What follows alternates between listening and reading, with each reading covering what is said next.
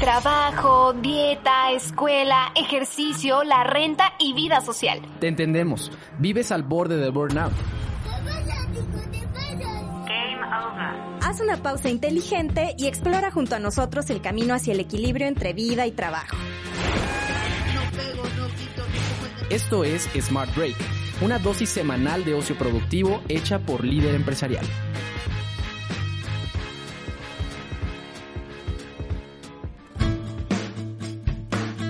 ¿Alguna vez escucharon la frase nadie sabe para quién trabaja? Los papás y los abuelos la dicen para criticar que una persona se beneficie del trabajo que otra hizo sin merecerlo. Y eso es lo que te puede pasar si no registras esa marca o proteges tus derechos de autor. Soy Jennifer González y esto es Smart Break, me protejo, luego existo. Para explicarnos cómo proteger nuestras creaciones, me acompaña hoy Albi Rocha, quien es abogada especialista en propiedad intelectual. Albi, bienvenida. Hola Jennifer, muchísimas gracias por la invitación. Estoy No, pues, encantada de estar aquí para hablar un poco acerca de la propiedad intelectual y ayudar a elevar en México la conciencia de promover esta cultura de la protección. Claro, y bueno, justamente lo primero para, para hacer esto es como distinguir. Eh, muchas veces, la mayoría yo creo, no sabemos eh, la diferencia entre la propiedad industrial, propiedad intelectual, todo esto que se puede proteger. Ilústranos, ilumínanos, por favor. Claro que sí, mira, de manera sumamente sencilla, la propiedad intelectual es una rama del derecho que protege las creaciones. Pero dentro de la propiedad intelectual encontramos tres subramas y una de ellas es la propiedad industrial, donde entra el INPI como autoridad, que es el Instituto Mexicano de la Propiedad Industrial, y que protege los signos distintivos o las creaciones, los inventos. Otra de las subramas es los derechos de autor.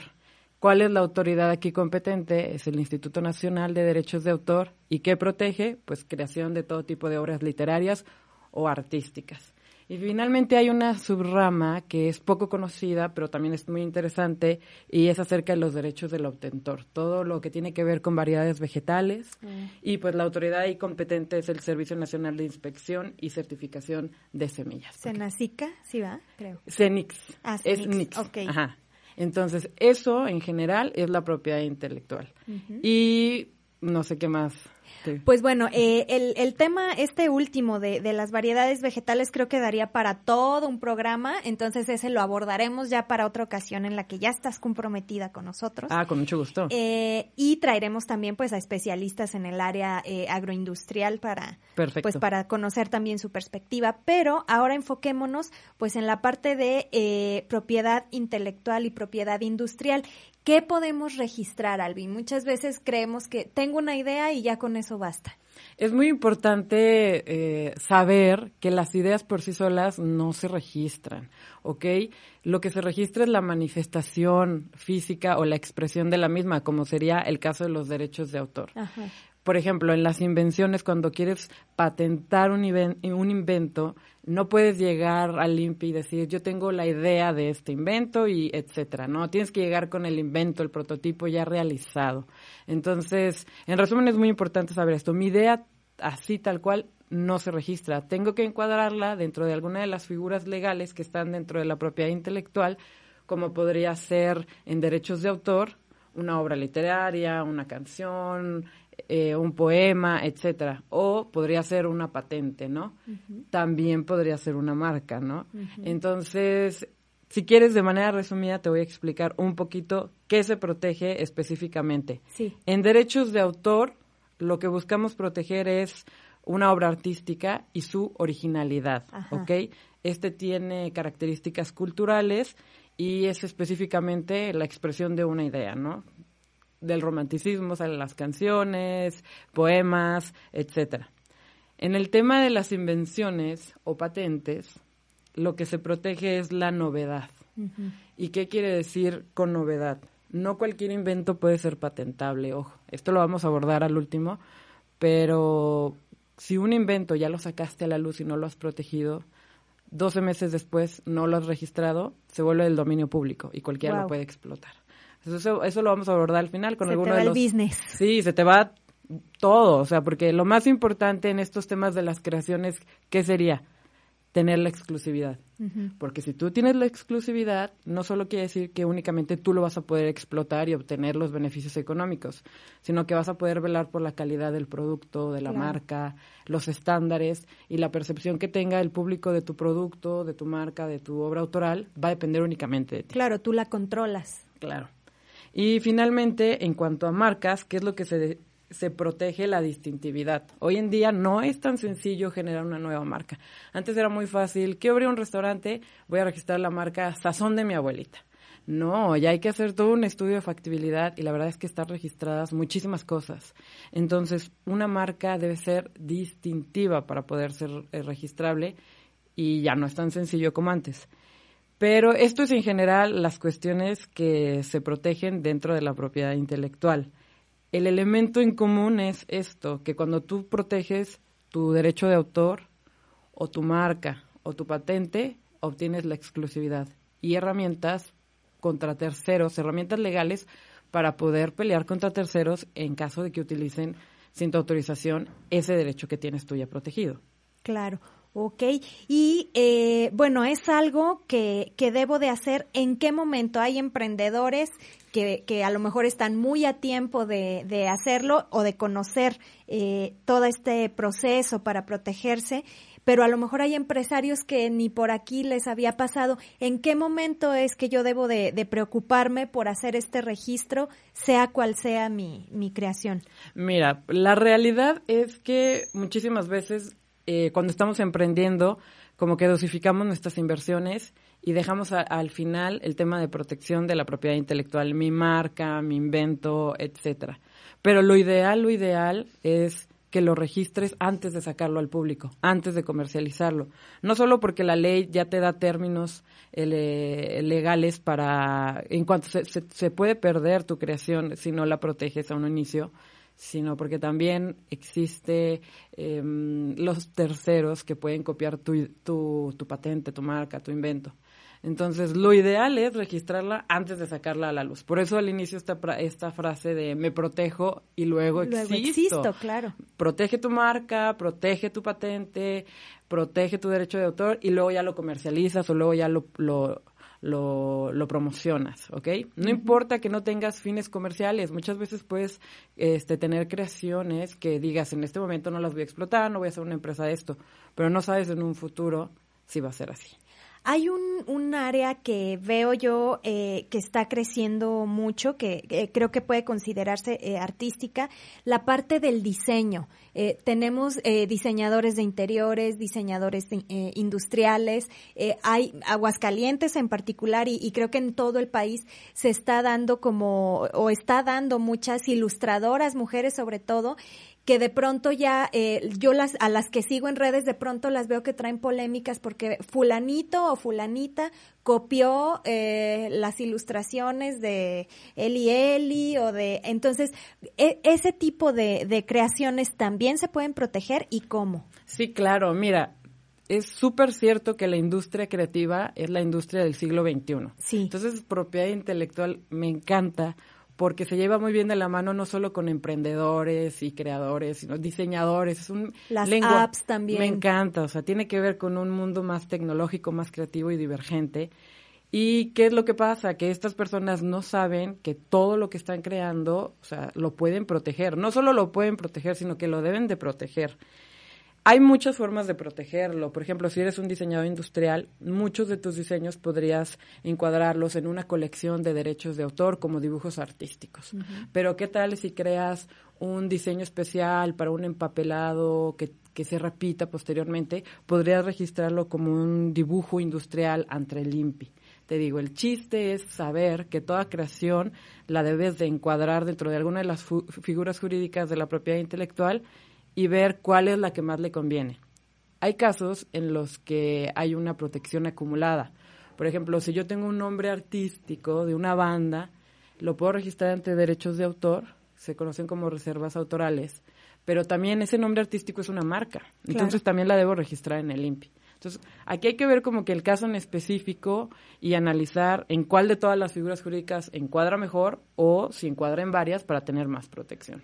Y ahora, eh, por poner un ejemplo, eh, se me ocurre en el tema del cine. Eh, tener esta protección, eh, en, en, unos momentos más vamos a hablar de cuánto nos cuesta y un poco el proceso, pero eh, tener esta protección me ayuda a hacer negocios. Eh, se me viene a la mente, justo acaban de, de pasar los premios Oscar de este año y eh, Greta Gerwig gana el Oscar a Mejor Guión Adaptado por Mujercitas.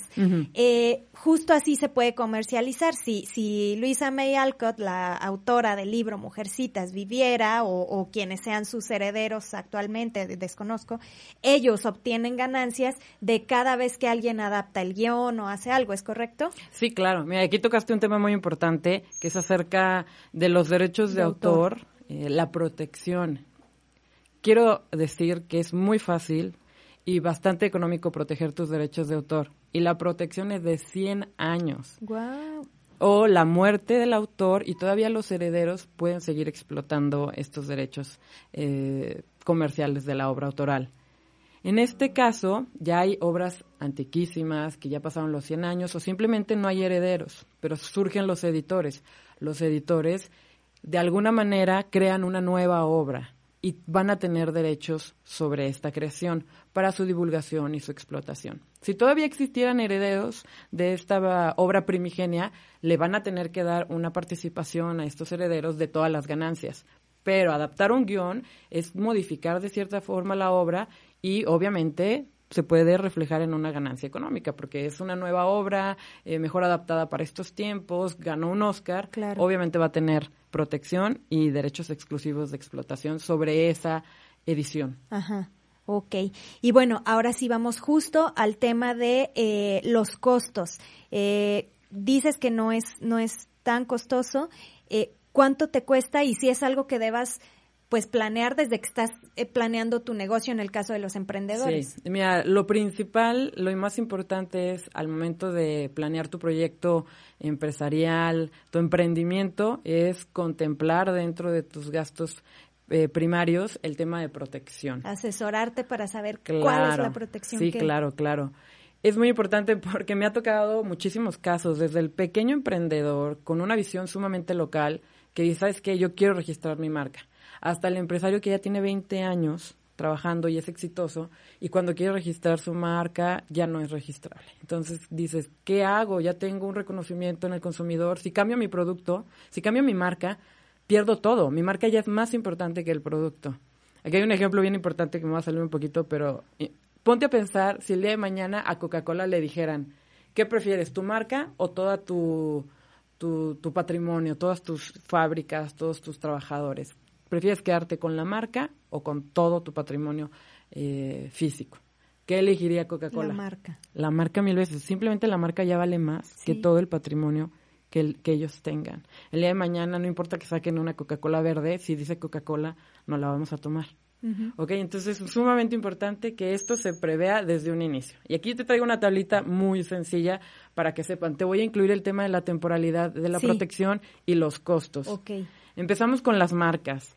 Actualmente el costo es de 2.817 pesos con 33 centavos.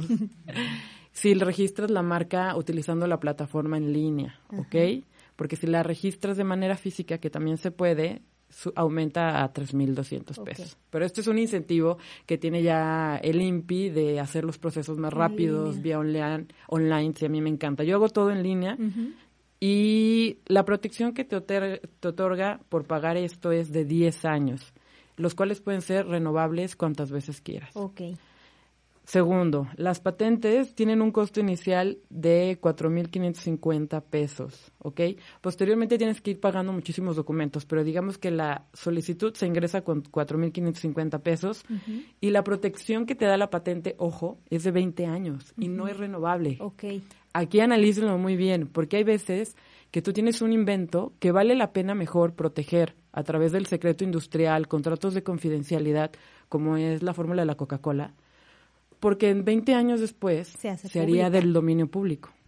O también, ¿qué quiere decir? Cuando la registras ante el INPI, existe una base internacional de registro de derechos de patentes, de marcas.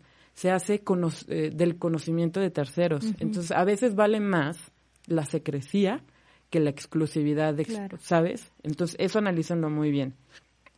En derechos de autor, como te comentaba, el costo es sumamente accesible, 295 pesos y la protección, acuérdate, la vida del autor y su muerte y 100 años más después de su muerte. O sea, mientras tú estés vivo, obviamente tú vas a ser el autor y vas a tener todos los derechos. 100 años después de tu muerte, todavía vas a poder los herederos este, disfrutar de estos derechos. Si no hay herederos, el Estado será el encargado de explotar esos, esos derechos, ¿ok? Y mm, por 295 pesos me ha tocado mucho que hay fotógrafos, ¿no? Que dicen, oye, yo vendo mis fotografías a periódicos, cuestiones así, pero es que yo tomo 100 fotografías. Proteger mis derechos de autor es sumamente caro. 295 por obra autoral, no, hay algo que se llama colección o compilación. Compilación, en un CD podemos registrar 100 canciones y nos cuesta lo mismo, 295 pesos.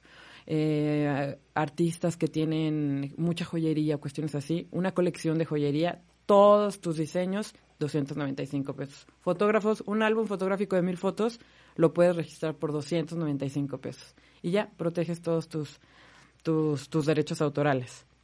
Eso sería en, en, el, en resumen.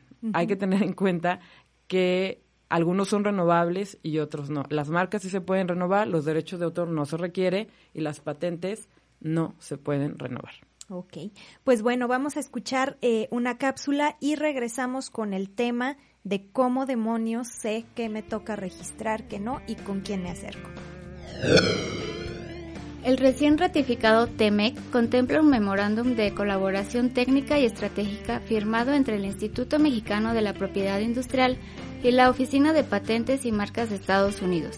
El acuerdo promete, entre otras cuestiones, combatir la piratería y facilitar a los emprendedores, empresarios e investigadores el registro y reconocimiento de sus patentes y marcas en ambos países. Solo en el primer semestre de 2019, el INPI recibió 1.389 solicitudes de registro de invenciones de mexicanos, principalmente diseños industriales. Listo, pues regresamos. Albi, si yo estoy emprendiendo o si ya me di cuenta que pues mi negocio está siendo exitoso, ya tengo unos añitos trabajando y mi marca o mi producto están siendo exitosos, ¿con quién me acerco para analizar justo esto? Incluso si estoy apenas planeando mi negocio, ¿con quién me puedo asesorar, además de contigo? Mira, gracias. La respuesta correcta es, no te acerques con la autoridad, porque ahorita Ahorita se está dando mucho que te facilitan en, en gobierno o municipio el proceso de registro de marcas, pero no son especialistas en protección. Entonces, a mí me está tocando como que arreglar trabajos que tenían algunas deficiencias. Tampoco te acerques con el abogado, acércate con el especialista en propiedad intelectual. Dentro del derecho hay muchísimas ramas. Entonces, un abogado especialista en penal, no solo por ser abogado, sabe, de, esta, de esta área, ¿no? Registrar una marca no es solo llenar una solicitud, es analizar la distintividad de la marca. ¿Qué tipo de marca es? ¿En qué clasificaciones debe estar protegida para estar bien protegida? Y posteriormente llenar una solicitud con ciertas indicaciones. Todo esto te puede prever que el día de mañana no te tumben tu marca, no te vayas a un litigio, etcétera. Ahora, vamos a ponernos a pensar, eres un emprendedor, ya tengo 10 años, no he registrado mi marca, corre con el especialista. Si llegas con él, él te va a hacer el análisis de factibilidad y vamos a ver si la marca aún es registrable. Si no es registrable porque ya te tardaste, existen estrategias. Obviamente la ley tiene sus cachitos donde entra el especialista y te puede decir, ¿sabes qué? Tu marca que tiene 10 años ya vale a mí me pasa mucho en el mundo del vino, registrar etiquetas. Aquí en Aguascalientes, pues imagínate, hay vinos que ya tienen más de 10 años. Obviamente no habían registrado sus etiquetas. Muchos empezaron en esto del vino por amor, por pasión, por cuestiones familiares. Les gustaba mucho y hasta ahorita se está volviendo, ahorita con el crecimiento de la cultura vitivinícola, un negocio. Y no estaban registradas sus etiquetas. Y a la hora de ver la factibilidad ya no era posible, ya existía una marca así tú sabes, en el mundo del vino la etiqueta vende. Es lo que ve principalmente el consumidor. ¿Qué es lo que podemos hacer? El especialista te brindará una estrategia jurídica. A mí me encanta esta área porque me permite ser más creativa que lógica, o sea, entender el lenguaje del emprendedor, del innovador. Pues vamos a ver cómo la salvaguardamos, qué elementos son los más distintivos que haciendo unas pequeñas modificaciones, agregándole algunas cuestiones, podemos hacer que el INPI eh, la acepte y que no pierdas esa distintividad que ya tenías con el consumidor, que es sumamente importante. Entonces, no importa que ya se te haya pasado el tiempo, que ya hayan pasado 20, 50 años, acércate con el especialista para que veas si tu derecho de autor, tu patente o tu invención es registrable o si se le tienen que hacer algunas mejoras para poder protegerlo. Ajá, nunca es tarde entonces. No, nunca es tarde, nunca es tarde. Y bueno, eh, en esta última parte del, del podcast, Albi, eh, platícanos, eh, danos estos consejos for dummies y cuéntanos de, de los errores que hay que evitar. Eh, creo que ya hemos como dado algunas pistas a lo largo del, del, podcast, pero cuéntanos como justo estos errores que, que, debes evitar, sea cual sea tu giro y sea cual sea eh, la edad de tu producto o de, de eso que tienes que proteger. Bueno, pues principalmente, como lo decíamos con la, con la, frase, con la frase al inicio, me protejo, luego existo. Si ya tienes en mente eh, un concepto de alguna marca, un producto, un derecho de autor, antes de comentarlo este, con tus amigos, de publicarlo en Facebook, de sacarlo en Instagram, porque acuérdense que todas esas plataformas tienen condiciones de privacidad especiales y lo que subes lo puede publicar cualquiera claro. y cosas así, tienes que proteger tu idea, tienes que acercarte con el especialista. En otra área que me gusta muchísimo y que lo he estado viendo es los temas de las patentes, los jóvenes que ahorita se están egresando de la universidad y en sus tesis de titulación están sacando inventos muy interesantes o simplemente la propia tesis, ¿no? Sí. Un error muy común es no saber cu cuál va a ser ese manejo. Cuando la tesis, la, cuando te titulas y un año después quieres tú proteger tu invento que sacaste en tu tesis y te dio summa cum laude, te das cuenta que el día que te, tu, te, titulaste, la hiciste pública. Y ya, sí, y ya el día, de, el día de mañana ya se te había pasado el término, ya tu, tu invento no era patentable. Entonces, siempre el, el consejo principal es, cuando yo ya tenga una idea o esté desarrollándola, acude con el especialista. Ahí las universidades, perdón que te interrumpa, las universidades, pues bueno, tienen como la responsabilidad, ¿no? Se da mucho, hemos, yo creo que, digo, no porque se me venga uno a la mente específicamente, pero sí hemos sabido, todos conocemos a alguien eh, que acusa de plagio al tutor o el tutor que acusa de plagio al, al tesista. Siempre hay como esas historias, Uy, eh, leyendas no, urbanas o reales. Sí. Eh, ahí las universidades deberían tener o tienen departamentos donde pues a estos talentos eh, académicos les digan, a ver, regístrame este, eh, pues esta idea, este invento. Mira, yo desconozco si todas las universidades, pero sí conozco unas que, por ejemplo, en el, en el área de ingeniería y todo lo que es creación, innovación y diseño, ya se juntaron con el área de derecho para que los especialistas en propiedad intelectual vayan asesorando a sus chavos, que conforme van creando algo, ellos les pueden ayudar a protegerlo. Es muy importante que el día de mañana tú sepas las condiciones en las que te estás relacionando respecto a tu creación. Si estás creando algo en la universidad, tienes que preguntar al área correspondiente, a tu dirección, a ver cómo es el manejo aquí los derechos de autor, de las patentes, me están prestando las instalaciones, la universidad va a querer alguna participación. Hay casos miles, tutores que están triunfando en el extranjero con tesis de alumnos de, de universidad. Entonces es muy importante que te informes cuáles son las condiciones. Errores muy comunes. Voy a hacer una marca, primero la haces, inviertes en el diseñador, ya que tienes la marca lista y imprimiste toda la publicidad, subiste a Facebook, etcétera, dices, pues sabes que sí, ya la voy a registrar. Es muy importante que antes de que hagas tu diseño, que hagas tu logo, le hagan un estudio de factibilidad. A mí me sucede bastante que llegan y ya pagaron un diseñador, etcétera, y yo les digo, sabes que no es registrable y esta de verdad no tiene posibilidades. Tenemos que cambiar el concepto en total y dicen, ¿sabes qué? No, es que yo ya, ya yo no ya, puedo. ya invertí, ya pagué, así me voy. Y eso es súper triste porque hay dos cosas eh, negativas de no proteger tus, tus ideas, tus patentes, tus creaciones en general. No solo que no obtienes la exclusividad.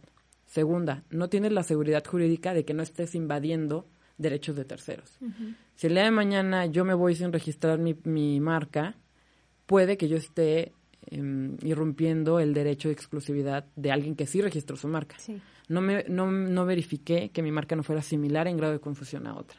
¿Y qué quiere decir? Me pueden infraccionar. Y las infracciones son, son grandes. Me pueden quitar el 40% de lo que obtuve durante todo el tiempo que estuve explotando esta marca que yo pensaba que era mía, pero pues no, había alguien en Baja California que tenía una marca igual y se dedicaba a lo mismo. Entonces, esos son Son dos consejos muy sencillos.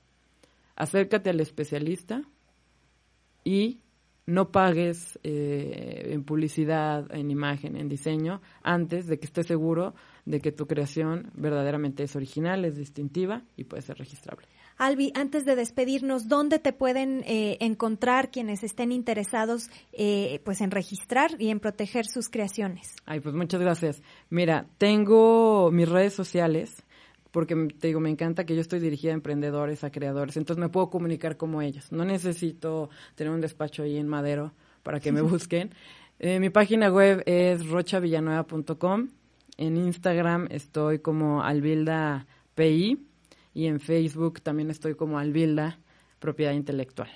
y ahí me pueden escribir, ahí están mis, mi correo también y mi teléfono y con mucho gusto les puedo dar toda la asesoría. A mí me interesa bastante ayudar a incrementar la cultura de la protección de la propiedad intelectual en México. Muchas gracias, Albi. Bienvenida siempre. Ay, gracias a ustedes. Pues bueno, estos son consejos que nadie debe echar en saco roto. Esperamos les hayan servido y los esperamos también en el próximo episodio de Smart Break. Soy Jennifer González y nos vemos la próxima.